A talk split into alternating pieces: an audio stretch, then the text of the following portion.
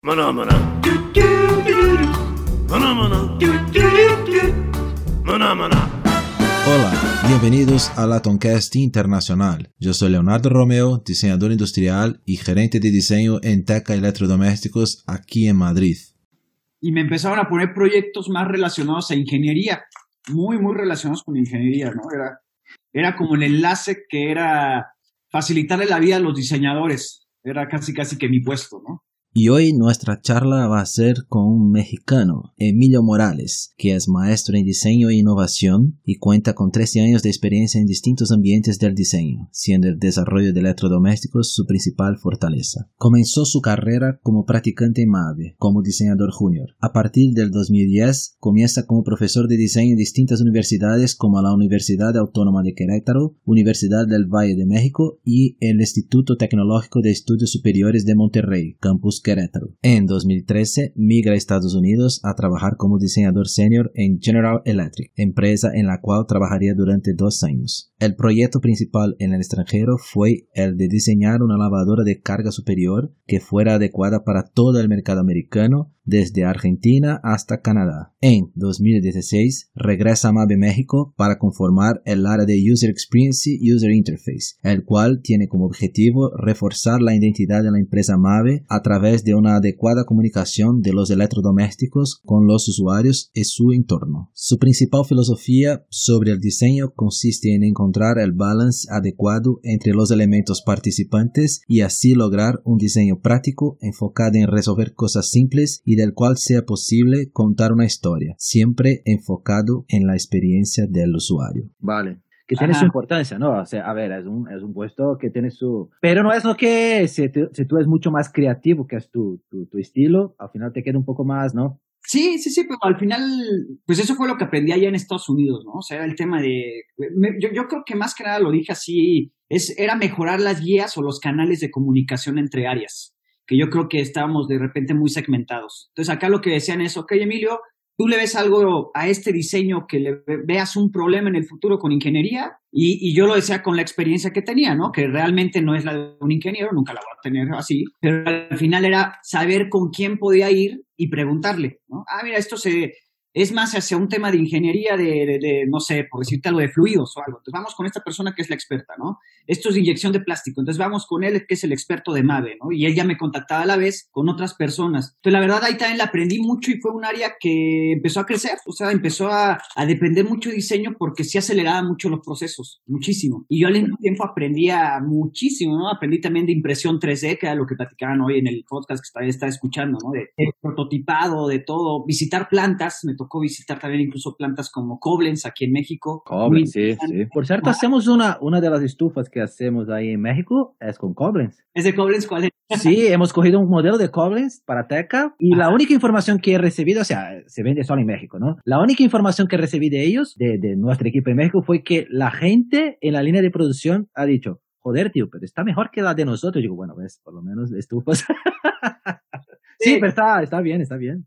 Pero, y, y fíjate que, bueno, esa cosa que dices, ¿no? Ya para que una persona en la línea diga eso, es que pues, tiene ahí cierta deseabilidad que va a ser interesante en el mercado, ¿no? O sea, igual, Sí, es un posible consumidor, ¿no? Sí, claro. Aquí, por ejemplo, en, en Mave lo que estamos haciendo ahorita es tomando como ciertas este, metodologías que lanzamos solo 200 productos al mercado, por ejemplo, ¿no? Tenemos un nuevo concepto y en la planta se hacen 200 unidades nada más y se lanza al mercado y vemos cómo responde el mercado, ¿no? Entonces ya no tienes que hacer moldes de muy alto costo, no haces moldes verdes y haces un- una producción rápida, 200 unidades, la lanzas al mercado, ves la respuesta y ahí ya tomas decisiones de si se quedan o no se quedan. Qué interesante esto. Yo, yo no veía a Mave haciendo esto en un pasado y ahora ha, ha- ha cambiado mucho Mave con, con estos temas de, de, digo, cuando entró el nuevo director de tecnología y proyectos, ¿no? Agustín. O sea, Claro. ha enfocado mucho el tema de diseño, de diseño e innovación, totalmente centrado en esto. Entonces, una de las pues, principales guías es esto, ¿no? Tener esa producción en 200, vámonos poco a poco, probemos el mercado.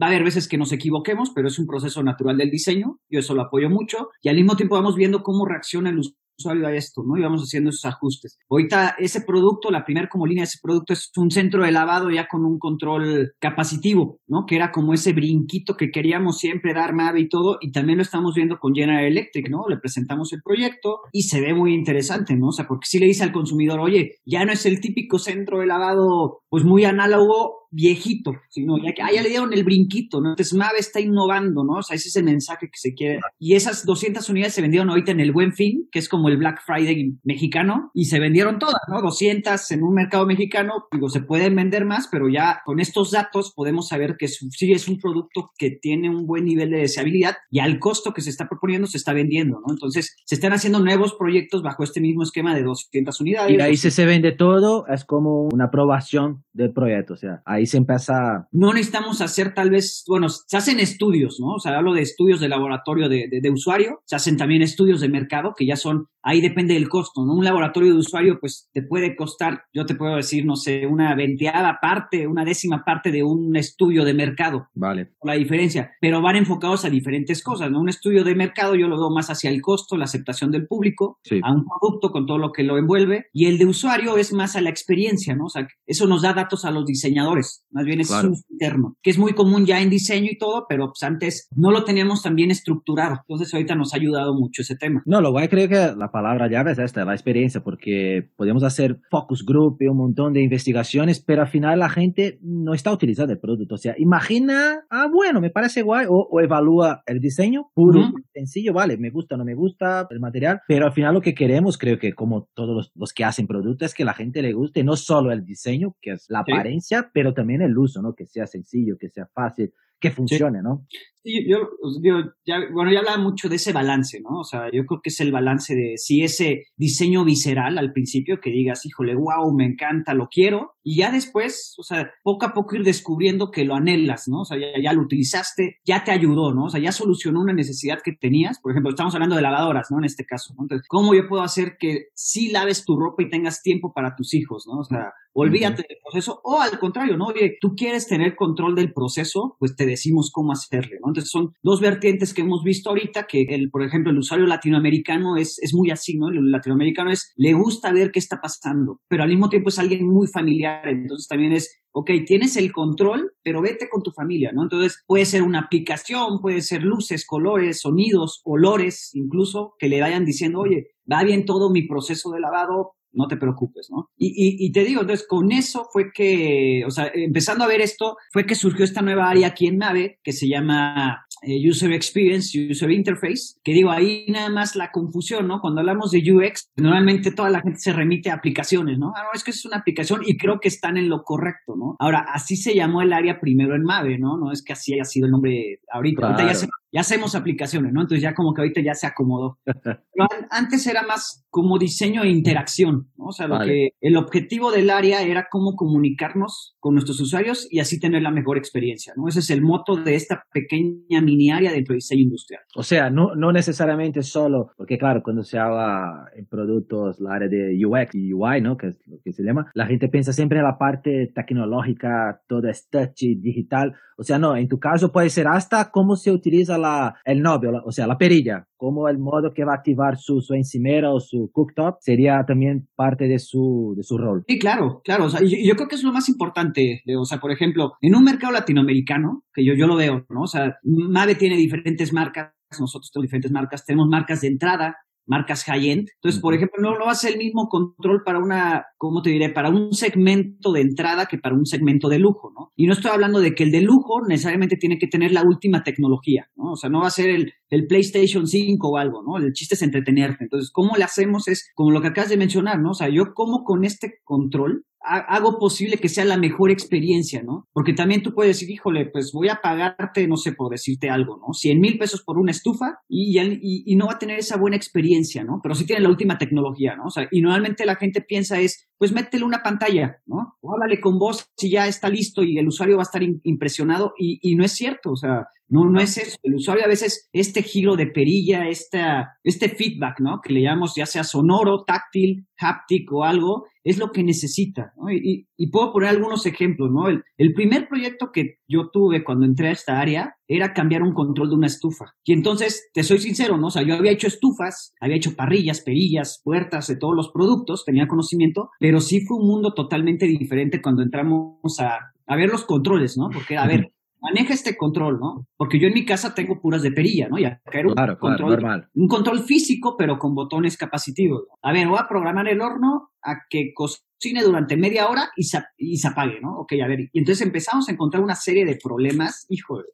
Y uno que está acostumbrado a tener pues la mejor experiencia en teléfono, ¿no? Entonces ahí es donde empezamos con ese punto de comparación, ¿no? ¿Por qué Mave no puede ser pues alguien que tenga una muy buena experiencia en el mercado, ¿no? Nos enfocamos a eso, en esta área nos empezamos a enfocar. Y entonces el primer proyecto este que te platicaba de esta estufa, yo veía que el usuario con estos laboratorios se confundía mucho en saber si su estufa estaba prendida o apagada con el control, ¿no? Claro. O sea, ese era un punto para mí fue crítico, ¿no? Ese momento de decir, híjole, no, es que, ¿qué tal si se va el gas, le explota o algo? Obviamente eso no pasa, ¿no? Tienen sistema de seguridad, pero al Claro. final el usuario siente así, ¿no? Y era algo que después nos dimos cuenta que era simple de solucionar, ¿no? Porque acá era una, era una luz que se quedaba siempre prendida del mismo color que todo el display y era un símbolo de play, como si fuera la videocasetera. Entonces, como que era de, oye, a ver qué onda, ¿no? O sea, y, y lo que hicimos fue empezar a hacer pequeñas animaciones, así en PowerPoint, no te digo tampoco que sabíamos de todo, y nos dimos cuenta que al momento de poner unas flamitas que se movían así como de, de GIF y que dijera horneando, el usuario ya sabía enseguida, ¿no? Y hasta decían, ya sé que está horneando, ¿no? O sea, ya cuando hacíamos las pruebas, el usuario se emocionaba porque veía ya el calor, ¿no? Veía flamas en, en diferentes colores, ¿no? Pero ya con eso fue una muy buena experiencia y nos dimos cuenta de- del poder, ¿no? De, de tener una buena comunicación porque el usuario enseguida se conectaba con el producto, ¿no?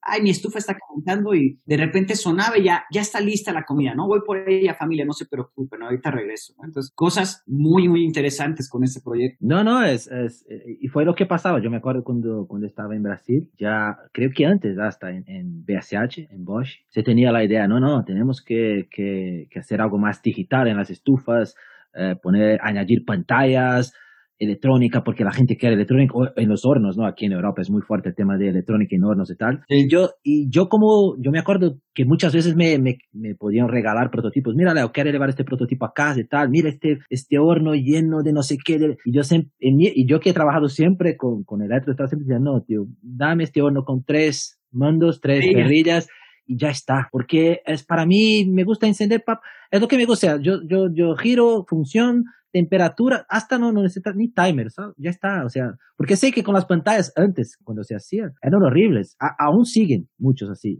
Y, lo que, y muchas veces es lo que tú comentabas, o sea, no hace falta ni una pantalla. Claro que si tiene una pantalla tiene que ser muy rápida y sencilla, o sea, el acceso, la, la conexión, ¿no? Sí, sí. Pero al mismo tiempo, se, se, se- bueno, hablamos mucho hoy aquí por Europa o por Teca también, la, la real necesidad de, primero, tener aplicaciones que se puede tener, sí, pero con mucho cuidado. Y segundo, Sí. productos llenos de pantallas, mm, depende. Se va a poner, a veces es un coste súper alto, que es muy caro para la gente y para, para la empresa, y al final la experiencia no es la que, que, que la gente quiere, ¿no? Muchas veces. Sí, yo, yo creo que ese, ese es el, ese es el tema, Leo. O sea, creo que no, no se conoce a totalidad el tema de la pantalla, o sea, de lo que implica tener una pantalla. ¿no? De que si tú hablas en temas de flexibilidad te da muchísima, ¿no? Yo puedo poner animaciones, ¿no? O sea, Sí. yo puedo poner colores, diferentes tipografías, iconos, cambiarlo cuando quiera, ¿no? Pero al mismo tiempo, todo eso que estamos mencionando, en el fondo puede equivaler a costo, ¿no? Necesitas memoria RAM, necesitas salidas, necesitas entradas, necesitas más funciones, equivale a más costo. Y es así mayor resolución, ¿no? Entonces empiezas a hacer comparativos y hay veces de que dices tú, bueno, lo que hacemos acá es, hacemos el mejor producto que podamos al principio y después de eso, con la tecnología, lo, lo adecuamos a esa tecnología, ¿no? O sea, y hay veces que te puedo decir que es una segmentos de LCD, un dot matrix, que donde puede ser animaciones muy sencillas, pero que esas animaciones tengan el feedback o el estímulo necesario para el usuario, ¿no? O sea, lo que decía de las flamitas. Es algo muy bueno porque teníamos otro donde salía una flama y salía hasta que el brisket que se veía ahí que se estaba cocinando y realmente el usuario decía, oye, pues no, o sea, yo no estoy haciendo un brisket, yo lo único que quiero es que mi horno caliente, ¿no? O sea, pero ya en niveles de lujo, pues sí les pones, oye, él sí quiere un brisket, ¿no? O sea, ah, lo puedes bajar en tu aplicación, no te preocupes. Entonces ahí tienes, pues, este complemento que para mí más es el cerebro, el teléfono, donde tú puedes poner ahí sí lo que quieras, porque ya lo tienes acá. Ya no estás gastando directamente en poner una pantalla en un electrodoméstico. O sea, para nosotros sería más interesante, que lo que estamos viendo, es que te conectes de una forma muy sencilla con tu electrodoméstico, ¿no? O sea, te conectas y enseguida casi casi que acercas tu celular, una tecnología de, de, de que, NFS, de que te acercas y se conecta, ¿no? Vale. Enlazado y enseguida ya tienes control. Y antes eso era lo principal que el usuario no quería, ¿no? O sea, no quería tener este, este, pues, este proceso tedioso de conectarse, ¿no? De busca el password, busca ahora tu router, ¿no? Métele el password. Ahora salte de tu este, beta settings y ponle a aceptar esta. Y, y al final el usuario se frustraba y decía, no, o sea, ¿Para qué me voy a conectar? ¿no? Y ahora hay tecnología. Tarda algunos segundos más, ya la, la, gente ya está desistiendo de la idea, ¿no? Digo, bueno, ya. Ya se espera, exactamente, y ya no se conecta, ¿no? Ahora, los beneficios que trae la conectividad, pues son muchísimos, ¿no? O sea, hablamos acá de, de Big Data y todo, ¿no? Toda la información que tú puedes obtener sobre los usuarios, de sus hábitos de uso y eso, pues te ayudan a mejorar el proceso, ¿no? O sea, nos hemos dado cuenta que tal vez en lavado, ¿no? Hay ciclos que el usuario nunca utiliza, nunca utiliza, ¿no? Y hay otros que utiliza en demanda, pero los quiere especializar, ¿no? O sea, de que dice, oye, yo quiero lavar, sí, mezclilla, pero no, no por decir algo, la mezclilla siempre va a ser de este color gris azul, azuloso, ¿no? O sea, yo mezclilla también en otros tonos. No me permite mi lavadora hacer eso. ¿Cómo le hago? Ah, bueno, en tu aplicación sí puedes tener esta selección, ¿no? Claro. Un brazo, una extensión de toda la funcionalidad que podrías tener. Entonces, eso es algo bueno. Sí, no, no es, perfecto, pero yo tengo una duda con lavado. Te voy a dar un ejemplo que estábamos, eh, yo estaba hablando con una, con los, con el estudio, con los de Yuyaro, Itaú Design. ajá. Y ellos eh, me estaban contando de un proyecto que hicieron, yo no voy, yo no voy a me acordar de, del fabricante ahora, de la marca, era una lavadora y fueron a, hizo en los dos, entre 2000 y 2005, por ahí, el, el proyecto, ¿no? Y ellos, claro, fueron, fueron, a campo a preguntar a la gente, a los usuarios, y, y llegaron a la conclusión, como todos sabemos, que la gente utiliza cuatro o cinco programas, ¿Sí? no más que esto. Y tampoco la gente en, la, en las entrevistas dice, mira, tú necesitas mirar por dentro de la puerta de vidrio, le gusta a la gente, bueno, me da igual. Vale, entonces, no, esto fue lo que he cogido de lado. Bueno, entonces, exacto, ahí hicieron un proyecto, el nombre que creo que era, era Luna, alguna cosa así, un nombre un poco así, lunar, alguna, alguna así, seguramente se puede encontrar en, la web. Y por detrás de la puerta han hecho como un, un accesorio para, para ropas íntimas, ropas ahí delicadas. Entonces, claro, ya, ya no se veía a través de la puerta. Y con cuatro o cinco programas. Ya está, cuatro o cinco programas, pum, start y ya no tiene más nada. Súper sencilla, súper limpia. Han ganado premios de diseño, no sé cuántos, un montón de premios de diseño. Y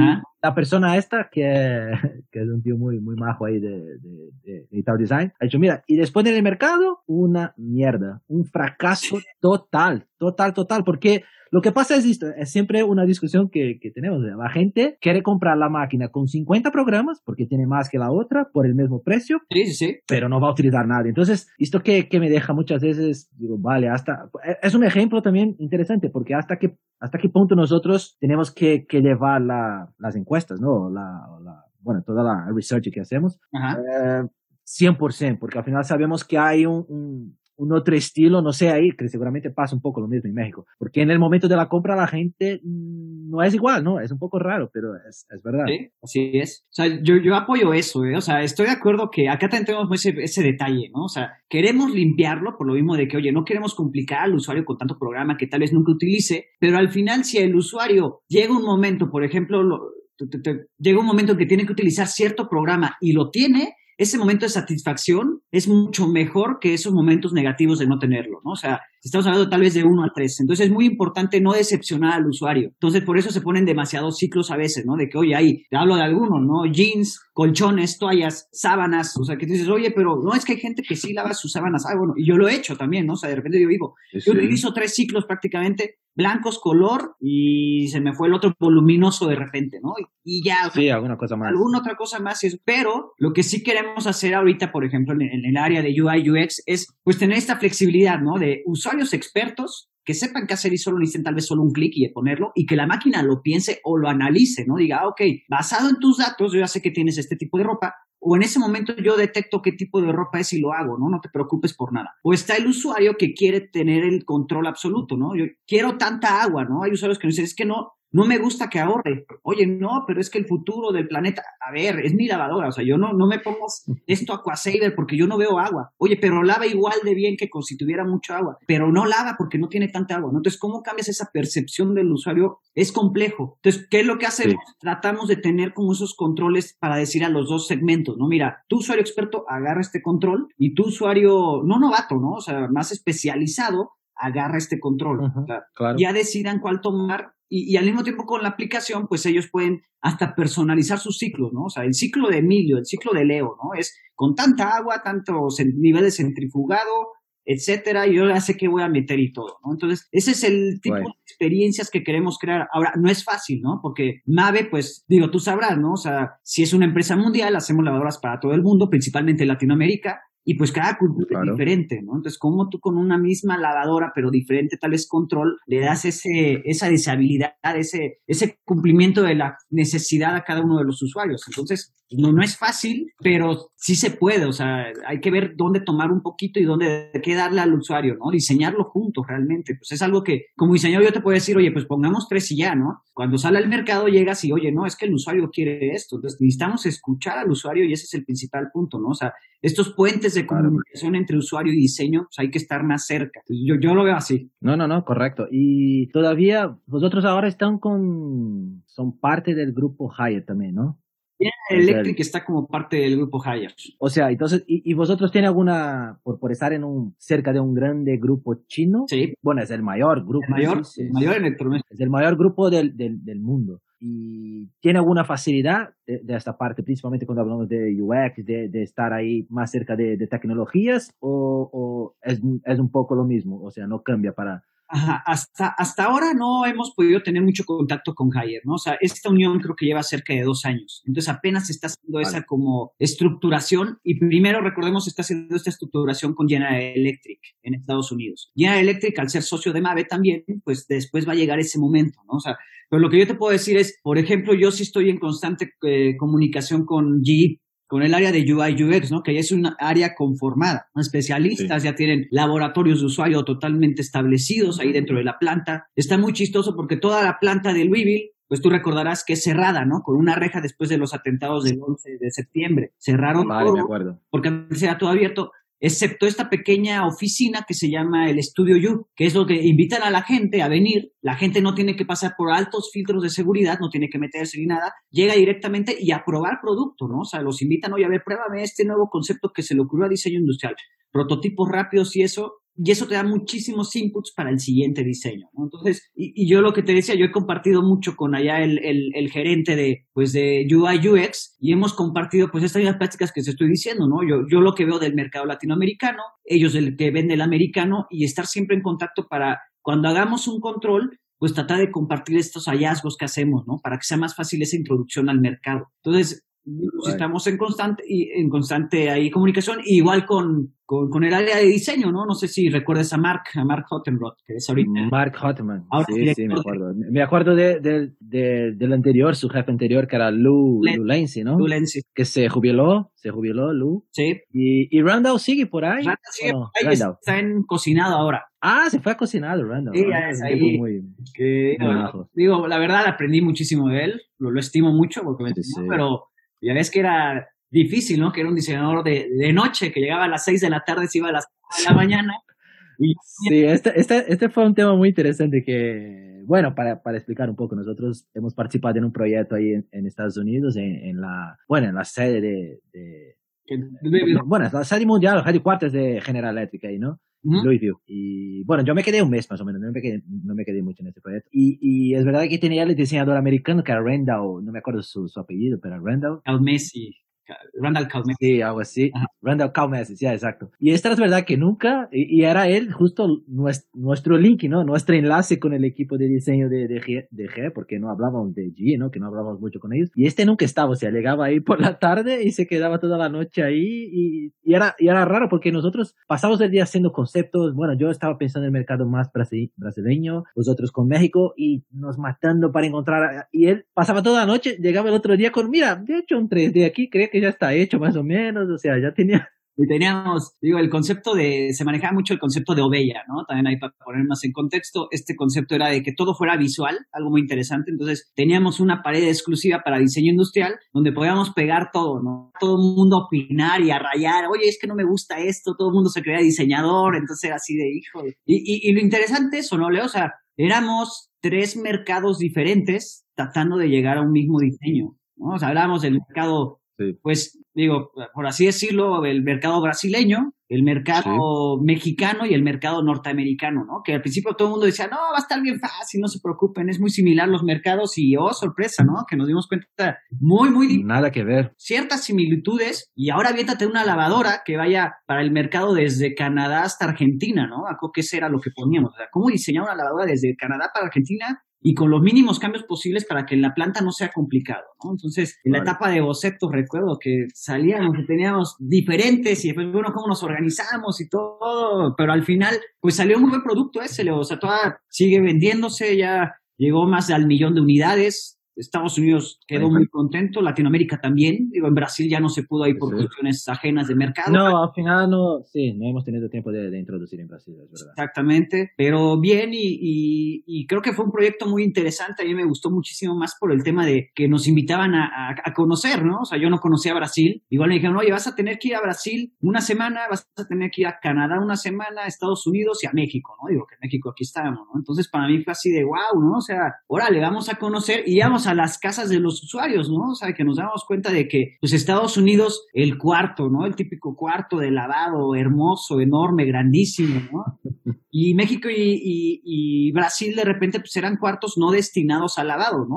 o sea, eran de, oye, no, no. O incluso, pues los patios, que acá también en México le llamamos, ¿no? Ese de que, oye, la lavadora está a pleno luz del sol, ¿eh? Entonces, ¿cómo hacemos que sea resistente? El contraste de los botones, que todo, que se vea, ¿no? O sea, era algo muy interesante en, pues, temas de diseño estético, ¿no? O sea, yo creo que Brasil era algo, pues, impresionante, ¿no? Yo decía, híjole, lleno de color, lleno de formas, curvas. Eh, Estados Unidos, algo más, pues, no, no lo diré como más, como más de confianza, ¿no? Algo robusto que aguantar. Sí, era algo, eh, es, es fue, pero creo que he tenido un poco la, yo conocí un poco el mercado americano, pero fue justo en este proyecto que, que he visto que era como los americanos son clásicos. Clásicos. Pero son muy clásicos. O sea, yo me acuerdo que el producto que estaban vendiendo, esto estamos hablando de 2013, 2012, 2013, era lo mismo producto que mi abuela tenía hacía 20 años. O sea, yo miraba y digo, pero claro, porque ellos quieren algo mucho más resistente, fuerte, se va a quedar escondido en mi cuarto ahí de lavado. Entonces me da igual, o sea, no quiero nada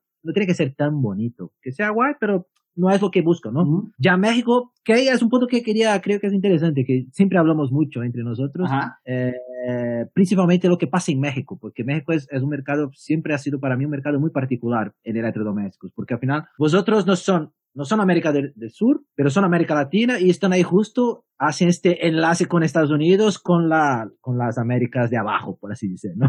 los, los pobres.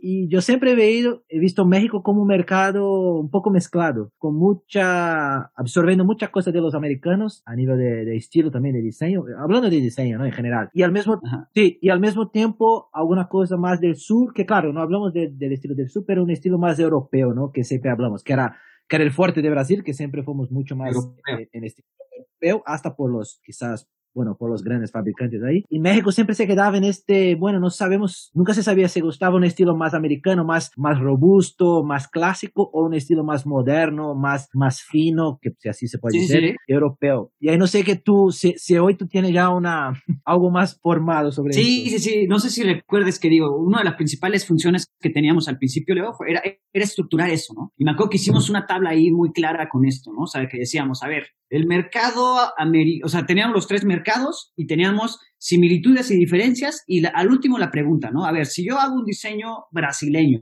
que tiene características, como acabas de decir, ¿no? Estética muy europea, más redondeado, eh, no le tienen temor tanto al color, ¿no? O sea, les gusta el color, digo, mm. sin su exceso, ¿no? Estamos hablando de ciertos detalles de color, como siempre, ¿no? Si ese lo intentamos meter a Estados Unidos, ¿qué pasaría? Y ahí decimos todos, no, es demasiado, ¿no? Ahora, al revés, el de Estados Unidos lo metemos a Brasil, van a decir, no, pues es demasiado estructural, como dice, ¿no? O sea, se ve que aguanta, sí, pero no es algo que busca el mercado, ¿no? ¿No? Y no necesariamente es malo o bueno, ¿no? Pero tenía puntos de, confianza, ¿no? O sea, oye, ¿cómo hacemos que esa confianza de que va a durar la llevamos a un diseño que sea estéticamente agradable, ¿no? Porque, como tú dices, ¿no? El, el, el producto de Estados Unidos, pues no era estéticamente agradable. Y con competidores como Samsung, como LG, que eran más arriesgados, pues se lo estaba comiendo el mercado, ¿no? Y en México pasó esto, ¿no? O sea, México, yo, yo fue lo que aprovechamos, dijimos, oye, a ver, México está en medio, entonces, pues diseñemos algo que mezcle estas dos cosas y ahí estaría el diseño mexicano, ¿no? No te estoy diciendo, o sea, busquemos esa robustez, esa confianza, ese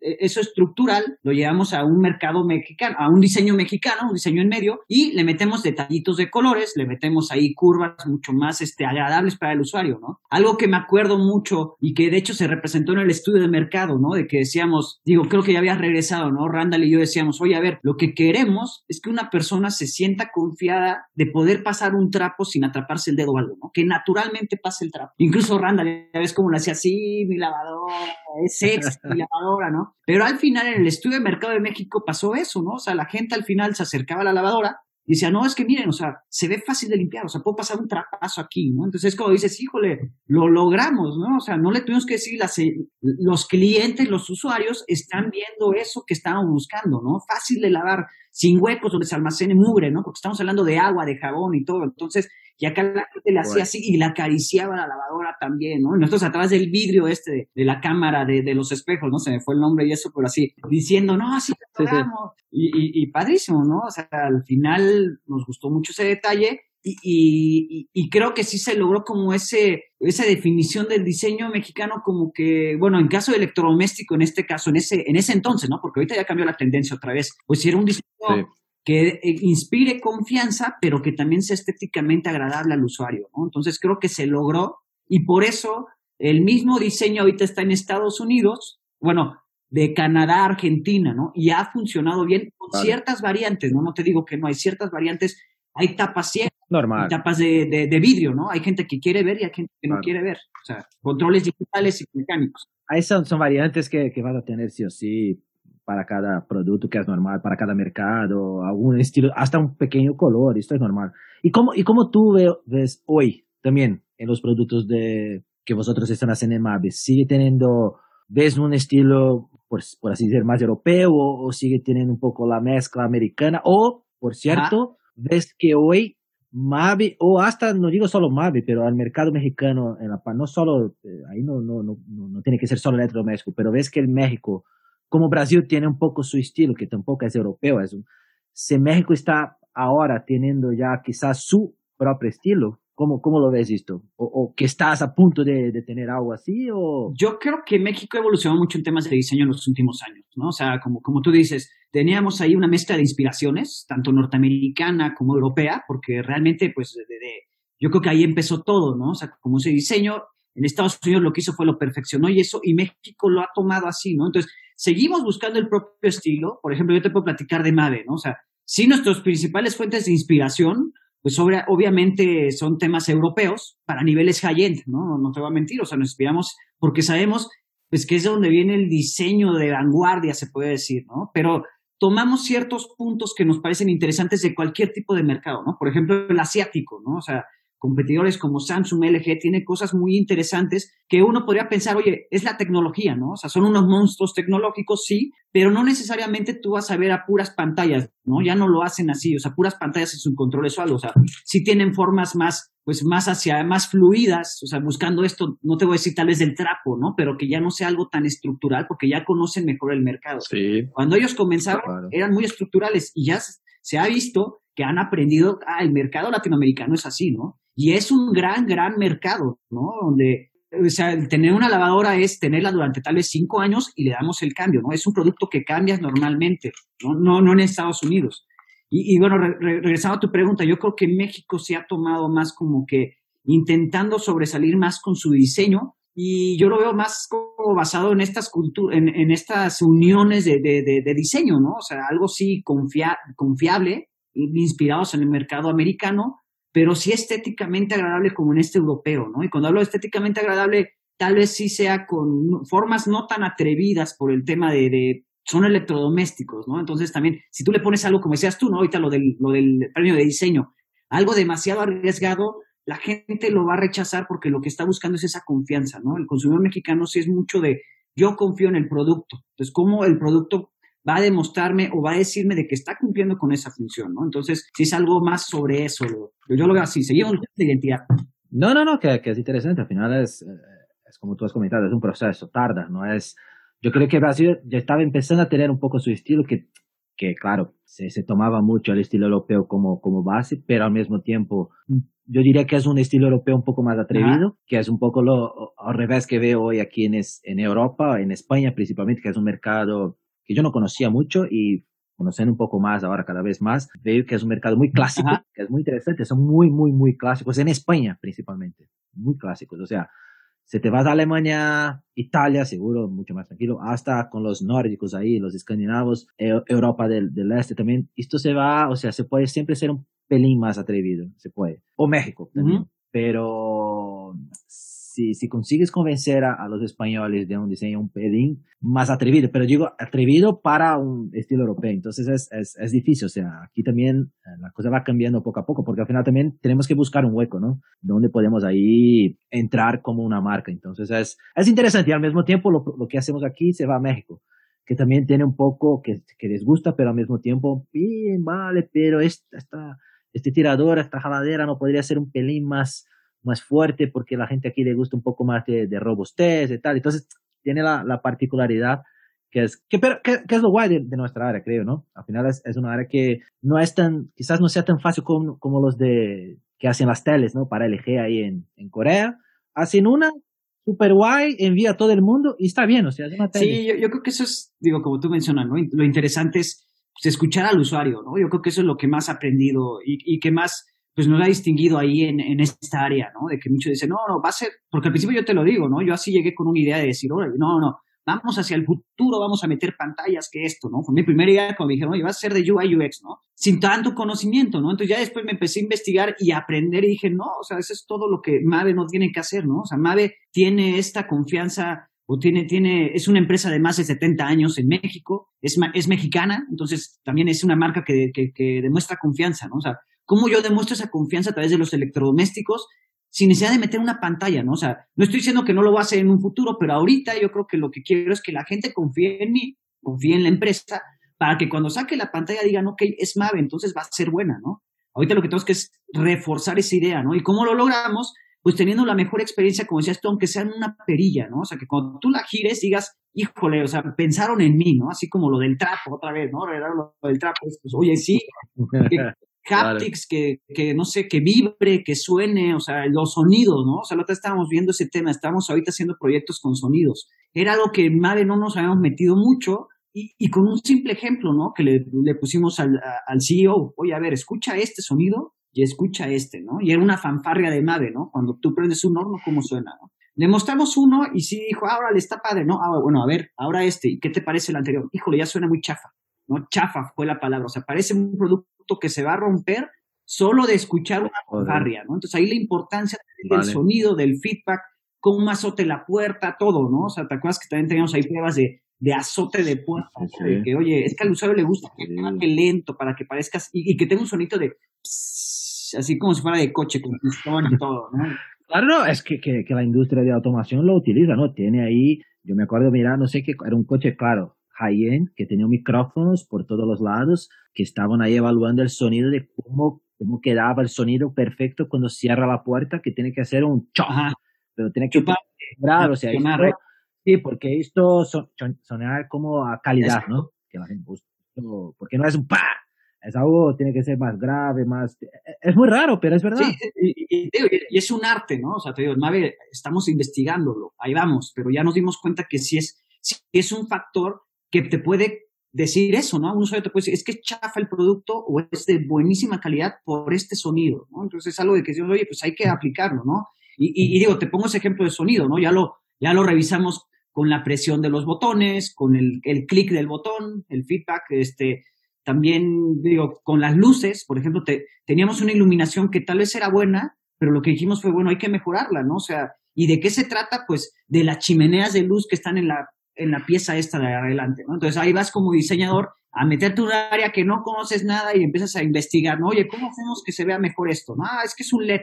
Ah, entonces vamos a electrónica a ver qué onda, ¿no? Entonces ahí tenemos al ingeniero que hace esta pieza con el ingeniero en electrónica que hace la tarjeta y a ver cómo le hacemos para que se vea mejor esta luz, ¿no?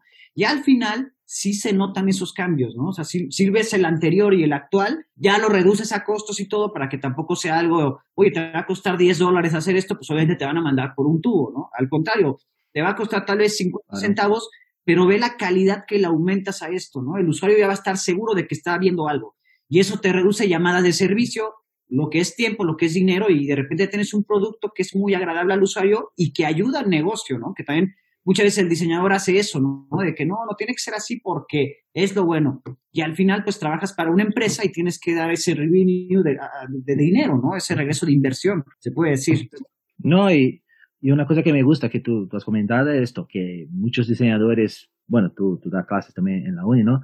Quieren saber de todo a detalle y no hace falta. Tú tienes que saber a quién buscar, ¿no? Porque si sabes a quién buscar, porque tienen los expertos, tienen los ingenieros si tienes una duda estructural de cómo hacer una fijación o la parte de electrónica, o sea, saber quién buscar y claro, con, con, ellos, porque es lo que siempre hablo, no es, no es la guerra entre ingenieros, diseñadores. Es una negociación. Es una negociación y entender de ellos dónde podemos entrar, ¿no? Creo que esto es lo más, lo más uh, interesante, o sea, si trabajamos juntos y entendemos y aprovechamos la experiencia que tienen ellos, podemos hacer algo mucho mejor do que intentar saber de todo, porque al final no vamos a saber de todo nunca, es imposible. Sí, sí, sí, estoy, estoy de acuerdo, o sea, yo creo que eso que dices es súper importante, o sea, acá, por ejemplo, en este, en este, en este puesto, ¿no? Donde yo estoy ahorita, pues yo lo que me dedico es a eso, ¿no? O sea, oye, Emilio, tenemos este problema, ¿no? Ahorita estamos haciendo un nuevo control. ¿Qué hacemos? Necesitamos hacer un prototipo. Bueno, busquemos a alguien fuera de la empresa, ¿no? Que sepa hacer un prototipo así. Porque también muchos piensan, ah, tú diseñador sabes ya,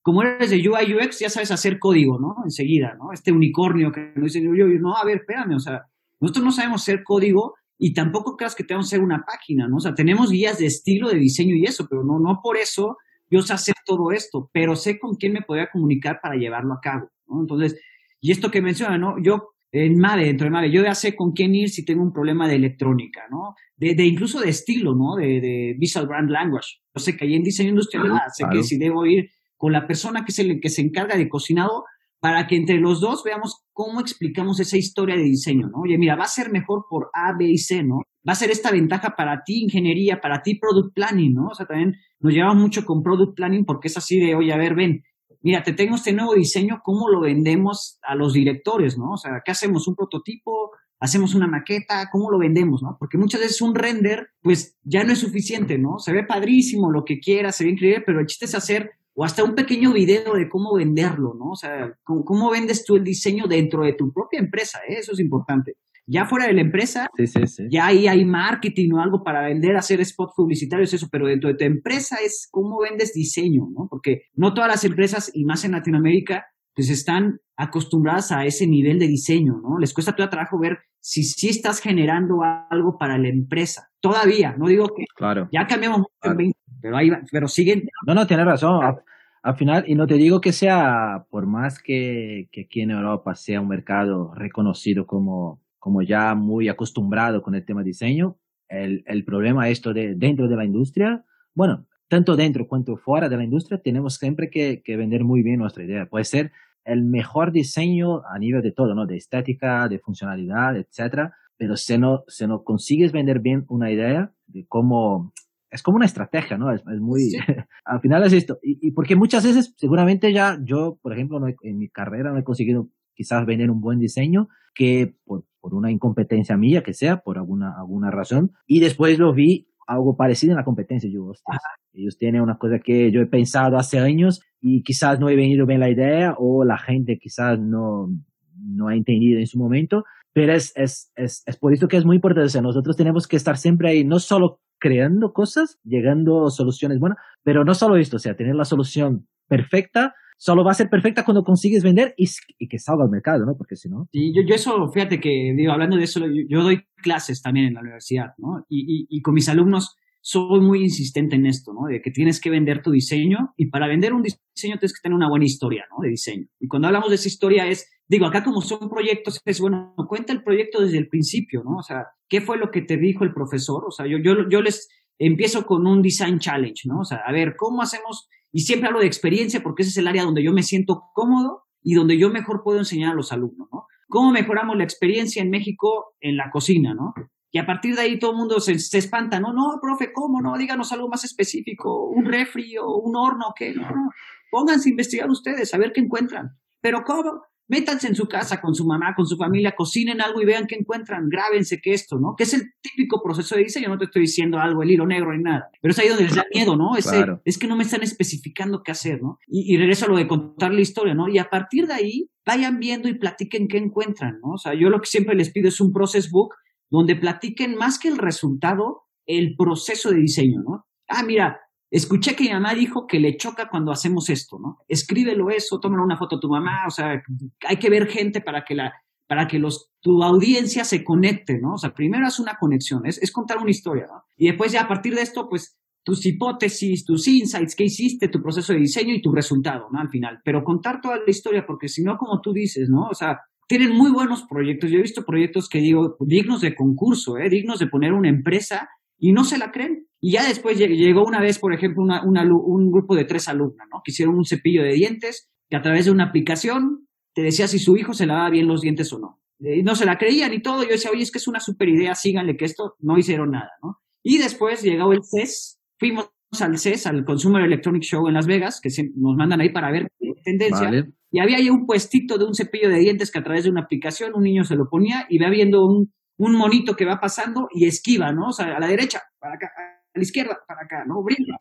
Padrísimo y todo, y ya había juntado, no sé, creo que estaba en Kickstarter y había juntado como 300 mil dólares, ¿no? Y les digo, o sea, no sé si va a ser el mismo resultado o no, pero ese hecho de que se crean un poco más cosas, yo creo que al diseñador también, y más en México, y lo digo así porque yo lo he visto aquí en México, le falta el creerse un poco más sobre sus diseños, ¿no? Como que ven un portafolio de otro país o de escuelas mucho más elevadas, tal vez, por así decirlo, con más carreras, se puede decir, y se espantan, ¿no? No, es que nunca voy a poder hacer eso, ¿no? Bueno, a ver, no es que no puedas, ¿no? O sea, ¿cómo lo logramos? ¿Qué hacemos? ¿Qué nos hace falta? No todo es un render. Si te fijas, atrás de toda esta investigación, ellos solo ponen el render, pero tienen toda una investigación y una formación de diseño, ¿no? Entonces, eso creo que es algo que se tiene que inculcar mucho en, todo el mundo, ¿no? Pero más ahorita en México y creo que se está haciendo un buen trabajo con eso, ¿no? Últimamente, no sé si, bueno, creo que tú no conociste a Antonio, eh, estamos haciendo también ahí en la universidad este, proyectos en conjunto con la Universidad de Cincinnati en Estados Unidos. Entonces está muy interesante mm. porque vemos la diferencia, ¿no? O sea, y de repente, pues el mexicano decía, híjole, no, es que me van a destrozar, ¿no?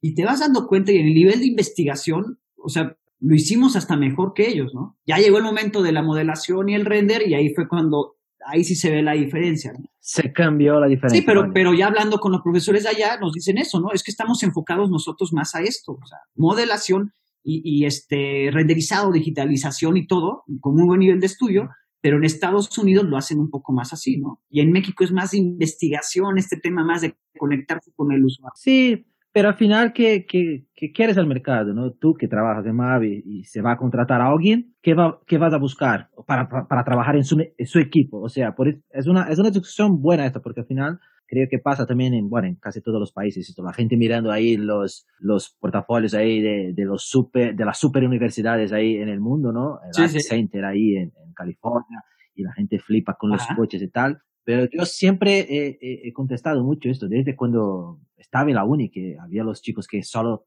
hacían coches y, y yo flipaba con sus, wow, y yo no conseguía, nunca me he hecho un coche, bueno, sabía hacer muy más o menos, pero tampoco me, me, me yo quería trabajar con esto, pero me gustaba mucho.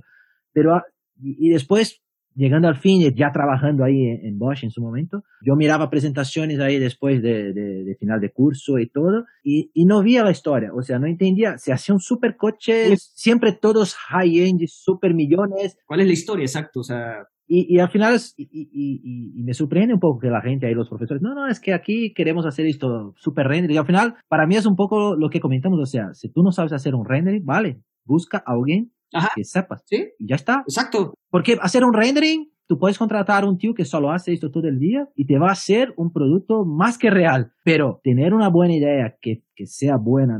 Es efectivo en el mercado. ¿no? Exacto. Ajá.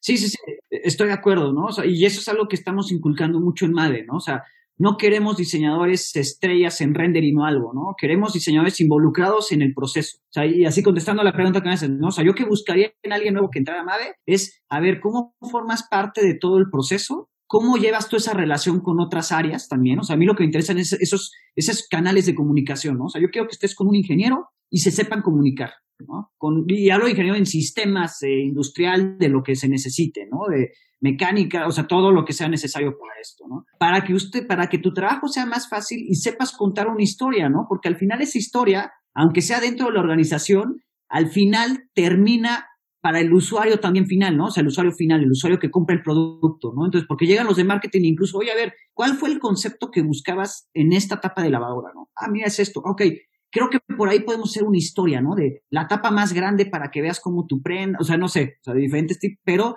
todos conectados desde el principio, porque antes teníamos esa desconexión, ¿no? De que era de diseño hacia algo, de repente llegaba marketing y marketing hacia otra historia, ¿no? Entonces, cuando intentabas encajar las dos historias, era así de, oye, no, es que yo no hice eso por eso, ¿no? Ah, ok, entonces, este, bueno, no, pero pues ya, ya salió al mercado, ya va a estar así. No, no, es, genial y al final, y, es interesante que hace una discusión hoy eh, que, que escucho de amigos de Brasil, que son profesores de tal, de esto. Bueno, que, que bueno, discutiendo la, la, formación de diseñador y tal, qué tiene que tener, qué tipos de, de, profesionales o qué tipos de, de, temas que tiene que tener en la, universidad. Y al final es un poco, tú, tú has resumido muy bien, o sea, primero de todo, tiene que saber, tiene que saber comunicar, hablar, contar una historia. Con esto ya tienes mitad de la formación, ¿no?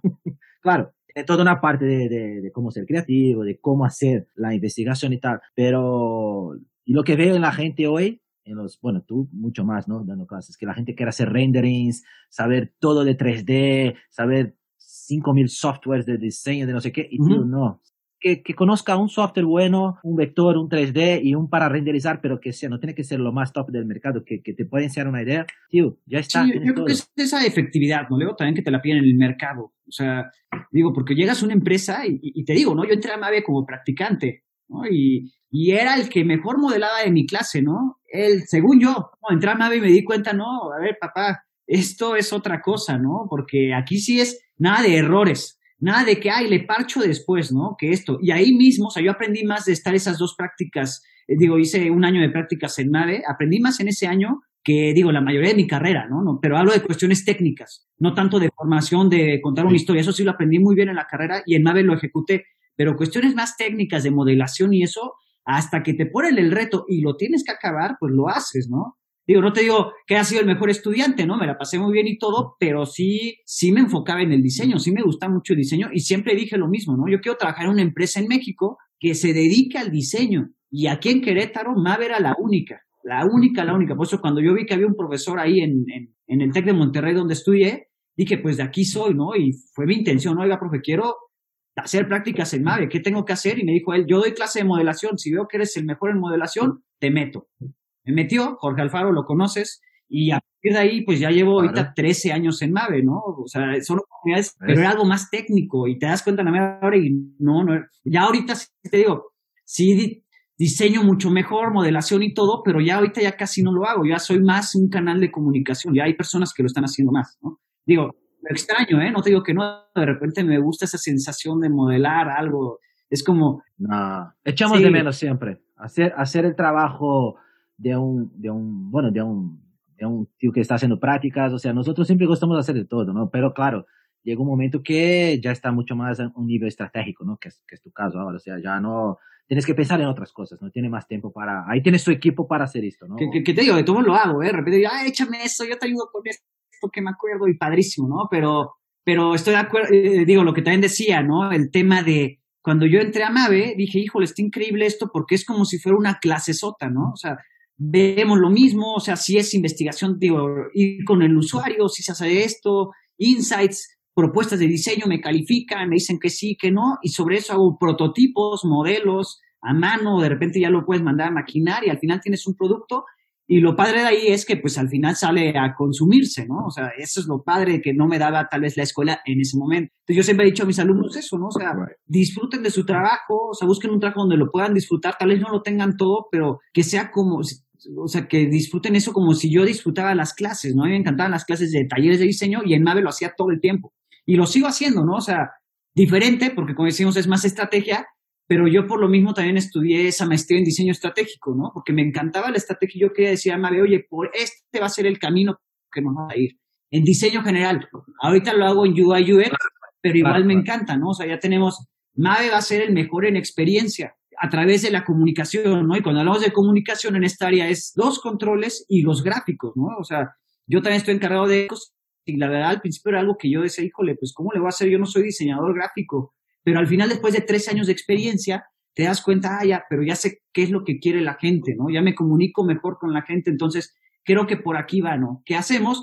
Contratar a dos diseñadores gráficos muy buenos y que ellos sean los que hagan todo esto basado en tus inputs, ¿no? O sea, no es que yo haga el gráfico, pero tomamos esas decisiones. Entonces, eso es lo que digo, está interesante cómo va evolucionando un diseñador a través de, de, los años y de su paso en la empresa, ¿no? Las diferentes necesidades de la empresa. Tío, genial, genial. Bueno, genial, no, padrísimo, padrísimo. Ya no hablo más del mexicano ahora, ya estoy con él. Ya, voy por ti, ya no hablo más de usted. no, sí, vete cuando quieras, aquí está usted todo, aquí ya nos va y todo, pero igual, pues allá estás, digo, veo que te da bien, ya estás ahí en Tech y todo, qué padre, la verdad, ¿no? Claro, no, no, no. Bueno, solo te agradecer, te agradecer mucho por, por su tiempo, por, por la charla, por, por recordar muchos momentos que hemos eh, compartido ahí juntos, que fue que fue, fueron momentos muy buenos ahí. Yo he aprendido mucho con vosotros también.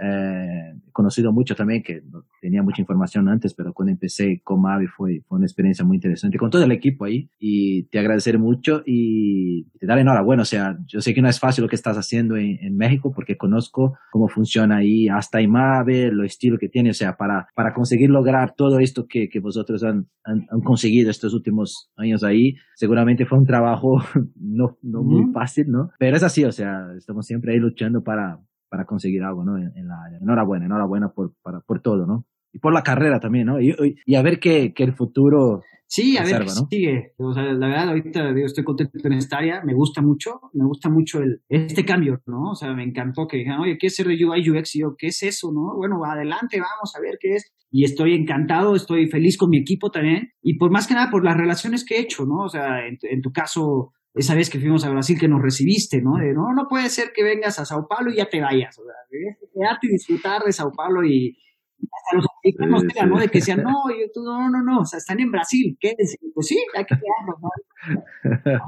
sí, me acuerdo que vos, yo, yo creo que fuimos, no, no me acuerdo el, sitio, pero era, pero es que también hemos tomado mucho ahí, ¿no? Mucha cerveza, creo, y ya, ya, ya, ya se quedó borrado. De, sí, sí, sí, No, vamos a ir al del árbol, ¿te acuerdas? Pero ya no había reservaciones y fuimos allá uno de que había una cantidad inmensa de cervezas, que tenía una carta. Ah, Pedíamos rotas Sí, esto que hacía, que hacía una, una, lo que llamamos en Brasil, una coxinha muy buena, que es de pollo. Sí, una, es un, como un, bueno, es un, bueno, ¿cómo le llamo este? Este, este siempre, sí, estaba bien esto. Es que no, no voy a acordar el nombre, hace tanto tiempo que no, que no voy, pero sí, es un sitio que hay mucha variedad de cervezas y es fantástico. O sea, hemos tomado muchas, ¿eh? hemos probado algunas. Sí, ¿no? es que nos tenemos que regresar ahí tú ese día. Sí, no, y lo bueno es que estaba todo pago por algo de más. No, no, está en mi cuenta aquí, déjame que pago yo. No sé si fue Marky que, que se quedó con la con la factura. Digo, sí, porque yo iba ahí como, de, como me dijeron a mí, búscate un padrino, ¿no? Así de que yo iba sin tarjeta corporativa y híjole, es que... La tarjeta corporativa. Y ahora sí, por fin tengo tarjeta corporativa, gracias, man. Ah, por cierto, me acordé el nombre, es Frank Go. Ah. es un sitio muy bueno. Sí, muy rico, ¿eh? O sea, la verdad, y sí, una cantidad impresionante. Digo, de la calidad de la gente también. No, no, no, no.